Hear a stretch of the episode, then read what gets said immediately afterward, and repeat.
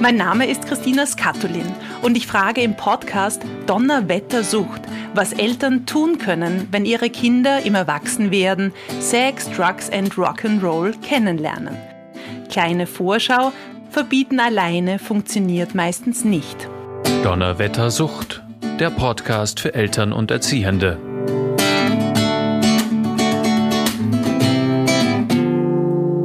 Hallo bei Donnerwettersucht. Heute wird es um Väter gehen, um Vaterfiguren, Männerbilder und die Rolle eines Vaters in der Familie. Bei unseren Podcast-Folgen habe ich bis jetzt sicherlich viel aus der Perspektive als Frau und Mutter wissen wollen. Ich freue mich heute, die Sichtweise von Männern zu beleuchten. Und wer könnte das besser als jemand, der selbst Vater ist, in der Suchtarbeit tätig ist und im speziellen Väter berät und sich viel mit ihnen austauscht.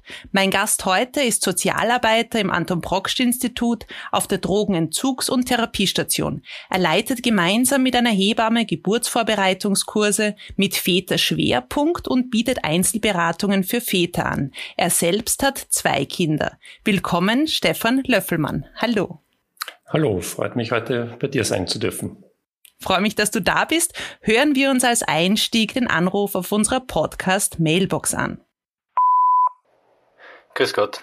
Ich bin Sozialpädagoge in einer WG und es geht um einen 14-Jährigen. Also er wohnt bei uns, weil er in der Familie nicht bleiben konnte, weil beide Eltern alkoholkrank sind und es zu gewalttätigen Übergriffen auf die Mutter kam. Äh, der Bursch sucht nun wieder mehr Kontakt zu seinem Vater und wir merken, dass, äh, wenn er uns danach davon erzählt, dass es ihm voll taugt, dass ihn der Vater so erwachsen behandelt und er auch Bier und Chick kriegt. Ich krieg da so eine Wut, weil das macht hier unsere Arbeit mit ihm nicht gerade leichter. Könnten Sie mich bitte zurückrufen, damit ich da mal mit jemandem darüber sprechen kann? Stefan, der Sozialpädagoge hat sich an uns gewendet. Was wäre der erste Rat, den du ihm geben würdest? Also ich würde vielleicht nicht gleich mit einem Rat beginnen, sondern ich fände es einmal gut zu erwähnen, äh, dass es toll ist, dass er es überhaupt anruft und dass er sich Hilfe holt. Äh, Hilfe holen ist in unserer Gesellschaft manchmal gar nicht so einfach.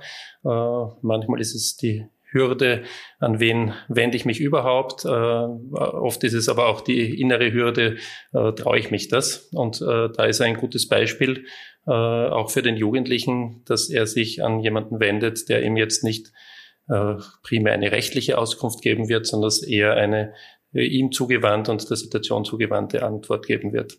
Ähm, grundsätzlich glaube ich, dass der Sozialpädagoge damit schon was richtig macht und dem Jugendlichen die Chance gibt, auch ein Vorbild zu haben. Äh, für ihn selber würde ich ihm den Rat geben, aufzupassen, nicht gleich mit Ratschlägen zu kommen, so wie wir das jetzt auch gerade probiert haben. Ähm, Vorbildwirkung hast du gesagt. Der, ich, wir wissen ja nicht, ob der 14-Jährige jetzt weiß, dass sich der Sozialpädagoge ähm, an uns gewendet hat. Vorbildwirkung auch vom Vater her. Dem Vater und dem Sohn, die dürften eine spezielle Beziehung haben, klarerweise, und ähm, die trinken und rauchen miteinander, was ja den Sozialpädagogen aufregt, weil in der Einrichtung dort soll ja weder getrunken noch geraucht werden. Wie schauen wir uns auch den Vater an? Das ist ja auch speziell. Also grundsätzlich einmal, es darf aufregen, dass da geraucht wird und dass da getrunken wird.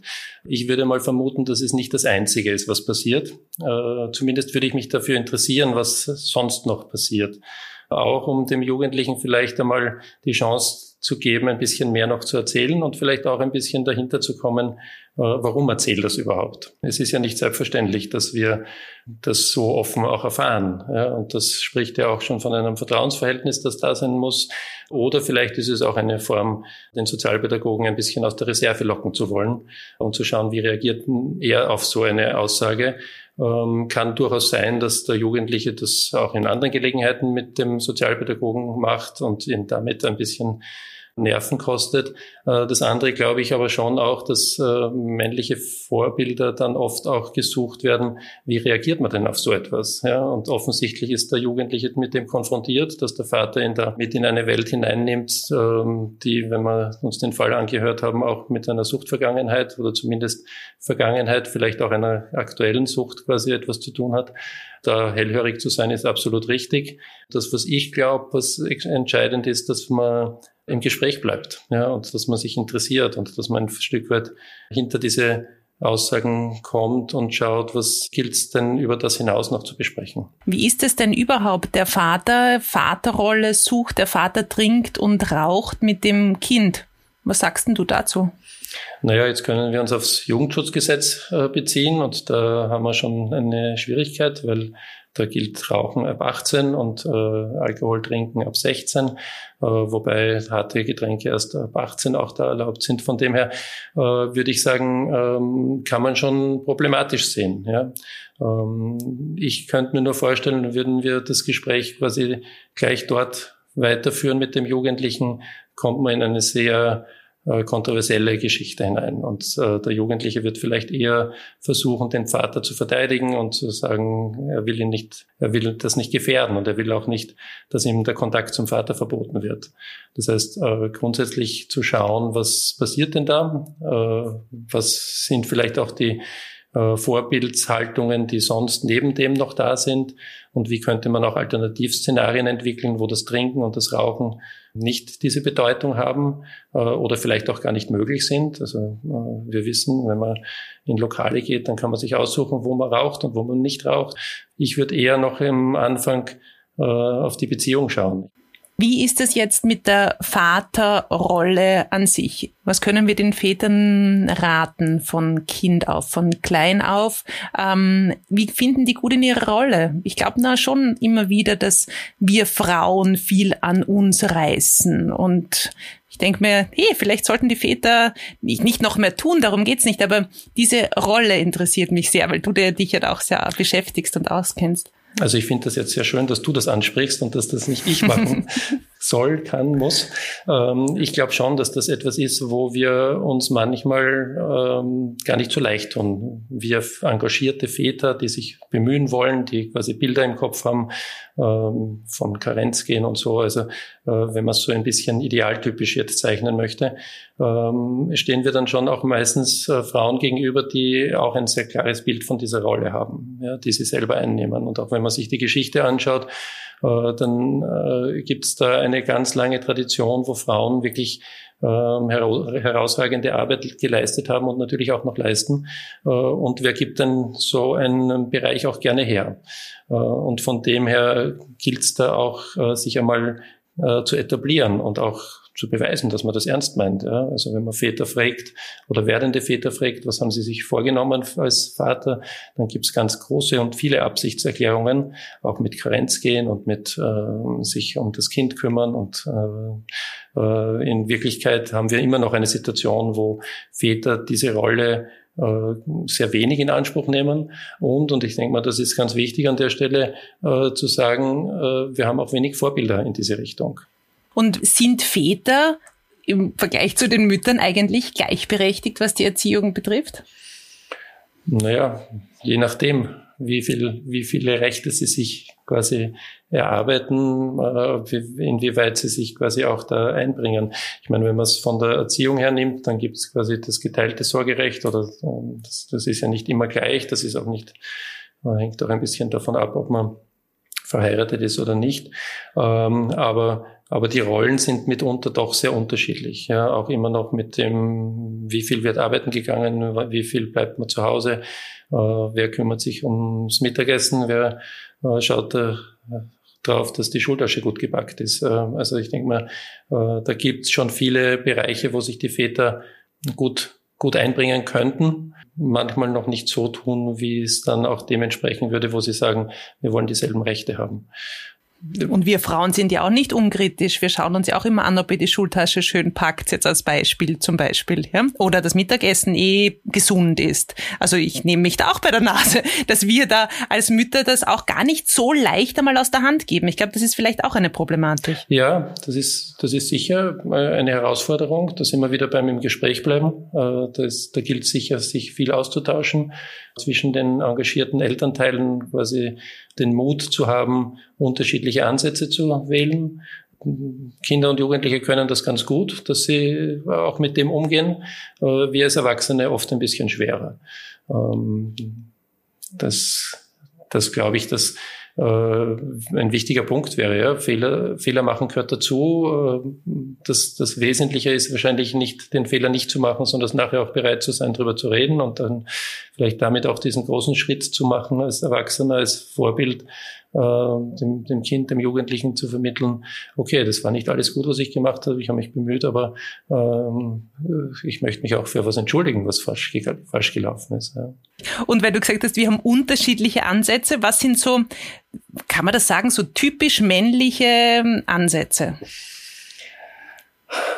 typisch männliche Ansätze. Tue ich mir ein bisschen schwer, weil ich da quasi ein bisschen vielleicht meine Typischheit äh, in Frage stelle. Äh, wenn man so ganz Finde ich auch gut, wenn du es ins Frage stellst. also wenn man so ganz allgemein sieht, da, sieht, dann würde, würden die meisten Leuten wahrscheinlich der Mutter so das Liebevolle, das Fürsorgliche, das Vertrauensvolle zuordnen. Äh, und wenn man, ich habe da letztens was gehört, äh, wenn man da quasi über Väter fragt, dann ist das Erste, was man ihnen zuordnet, ist das Respektvolle also wenn es um Eigenschaften geht. Äh, da kommt dann auch vertrauensvoll und es kommt auch irgendwann liebevoll, äh, natürlich auch wichtige Aspekte, aber ich habe es interessant gefunden, dass quasi die Rolle des Vaters, so, vor dem hat man Respekt. Ähm, da wiegt auch mehr. Äh, meine Erfahrung, wenn ich für meine Kinder ein Anliegen in der Schule vorgebracht habe, uh, das war immer, okay, da kommt der Vater, der muss schon viel passiert sein oder da muss schon quasi äh, wirklich ein großes Problem da sein. Äh, und ich habe mich dann oft erst erklären müssen und sagen müssen, na, überhaupt nicht. Ja. Ich möchte ich möchte genauso wie die Mütter ins Gespräch kommen können. Ich möchte genauso wissen, warum war das so und so. Äh, ähm, und da gibt es schon Rollenbilder, die uns, glaube ich, manchmal äh, begleiten und auch mitunter im Weg stehen können. Und diese Rollenbilder haben wir teilweise, ich merke es auch bei mir, viel mehr, als uns eigentlich lieb ist. Also ich glaube so weit, dass wir sagen, Mütter und Väter haben so die gleichen Rollenbilder auch in der Gesellschaft, finde ich nicht. Ich weiß nicht, ob du es so findest. Also ich, ich kann dir dazu stimmen. Ich würde mir auch nicht wünschen, dass wir alles gleich machen und dass wir damit konform gehen. Ich glaube, unsere Gesellschaft äh, neigt in manchen Gegenden zu viel dazu. Äh, damit werden auch Qualitäten quasi, die Persönlichkeiten ausmachen, äh, mitunter vielleicht äh, zu sehr in den Hintergrund gestellt.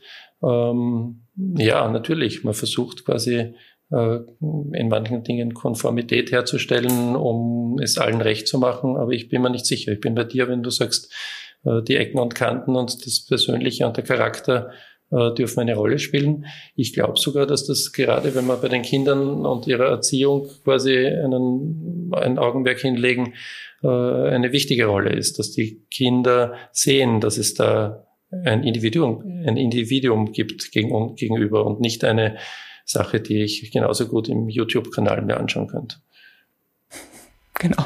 Du, wie können wir denn Männer stärken in, ihrem, in ihrer Rolle als Vater in der Familie? Ich glaube, das gehört hin und wieder gestärkt. Hättest du da eine Idee? Naja, ich habe eine Idee äh, und da fange ich wirklich ganz am Anfang an. Äh, du hast am Anfang schon gesagt, ich mache diese Geburtsverarbeitungskurse für ähm, Eltern mit Väterschwerpunkt und da geht es mir ganz stark darum, quasi die Erwartungen, die Bedürfnisse, aber auch die Ängste und Sorgen quasi zu hören äh, und meistens ist es äh, möglich zu beruhigen, ja, äh, einzuladen, es auszuprobieren, ähm, diese Fehlerkultur zu etablieren äh, und nicht quasi dieses, diesen Perfektionismus. Äh, und auch wenn wir äh, über kleine Kinder, über Säuglinge sprechen, äh, ist es immer noch besser hinzugreifen als nicht hinzugreifen.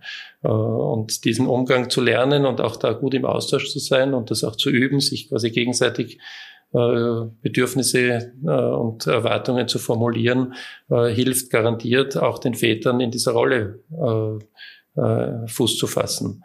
Das, was man vielleicht nicht vermuten würde, zumindest hat es mich schon ein bisschen überrascht, ist, dass es kaum werdende Väter gibt, die da sich total sicher fühlen, ja, äh, die dann glauben, sie machen eh alles richtig, sondern das, äh, da gibt es ganz viel Sorge. Ja, mache ich's, kann ich das überhaupt? Äh, kann ich den Ansprüchen genügen? Äh, bin ich nicht mehr im Weg, als dass ich da helfen kann? Und jetzt sind in unserer Vorstellung die Kinder jetzt nicht mehr Säuglinge, die man einfach nur hochhebt, sondern größere Jugendliche.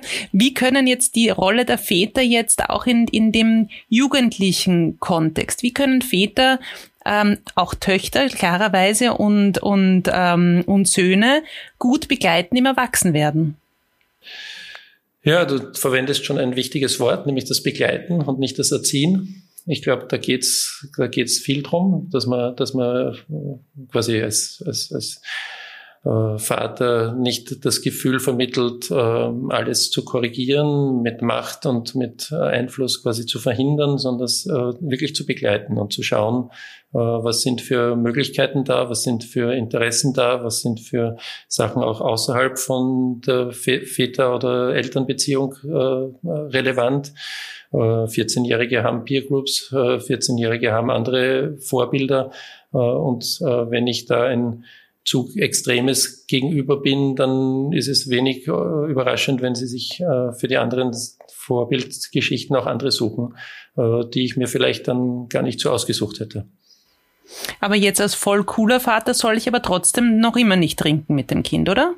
Um da vielleicht dazu zu gehören. Also als voll cooler Vater äh, möchte ich mich für mein Kind interessieren äh, und möchte mit meinem Kind äh, spannende Sachen machen. Die dürfen abenteuerlich sein, die dürfen äh, berauschend sein. Äh, Rausch und Risiko gehört zu unserem Leben dazu. Ähm, aber wenn man sich ein bisschen umschaut, äh, dann weiß ich äh, und wissen viele, äh, wie berauschend es sein kann, auf einen Berg zu gehen oder klettern zu gehen oder sich quasi cool am Abend einmal zu unterhalten äh, und zu schauen, was nehmen wir uns fürs nächste Wochenende vor. Also da bin ich ganz bei dir, wenn ich die Substanzen da ausklammern würde. Aber es hat auch vieles, äh, finde ich auch eine gute Zusammenfassung jetzt äh, für uns, viel mit Offenheit und Ausprobieren und andere Wege gehen vielleicht mal zu tun. Ja, und da würde ich mich sehr täuschen. Dafür äh, schätze ich die Wohngemeinschaften in Wien jetzt einmal so kompetent ein, dass der Jugendliche wirklich viele Erfahrungen schon gemacht hat. Eine Riesenqualität, die nicht alle haben ja, und auf denen man wahrscheinlich aufbauen kann. Ähm, und da jetzt quasi auch den Betreuer, der mit mir schon am Berg war oder der mit mir schon quasi irgendwo äh, abenteuerliche Sachen auch ohne Konsum äh, von Substanzen erlebt hat, äh, auch dann zuzugestehen, das in Frage zu stellen, ist wahrscheinlich einfacher, als wenn das in irgendeiner ähm, Situation passiert, wo der Jugendliche den zum ersten Mal sieht, Beratungssituation oder Therapie oder so. Ja. Stefan, ich mag schließen mit einem Zitat, das mir einfällt jetzt von einer Dame, die ich sehr, sehr schätze. Und die hat gesagt, und ich muss es im Dialekt sagen, sie hat gesagt, Christina, vergiss nie, der Bach fließt immer over, der Bach fließt immer runter. Du musst dich nicht umdrehen, du bist die nächste Generation und wir als Generation davor haben diese Verantwortung zu tragen. Ja, das In dem Sinne finde ich das ein, das hat mir, ist mir jetzt gerade eingefallen, das finde ich ein, ein schönes Zitat, das auch zu Vätern und zu uns Müttern natürlich auch passt. Was dazu gut passt, ist, dass äh, der Bach fließt hinunter, aber das Wasser kommt auch von wo und ich glaube, dass das auch mitspielt und von dem her äh, ist es ja schön, wenn man sich manchmal auch treiben lassen kann. Stefan, ich danke dir für unser Gespräch über die Väter, über die Vaterrolle. Danke, liebe Christina, für die Einladung. Wenn Sie Beratung und Unterstützung suchen, dann wenden Sie sich unter der Telefonnummer 01 205 552 502 an den Verein Dialog oder informieren Sie sich unter www.sdw.wien. Dieser Podcast wurde finanziert vom Institut für Suchtprävention der Sucht- und Drogenkoordination Wien und wurde in Zusammenarbeit mit dem Verein Dialog produziert.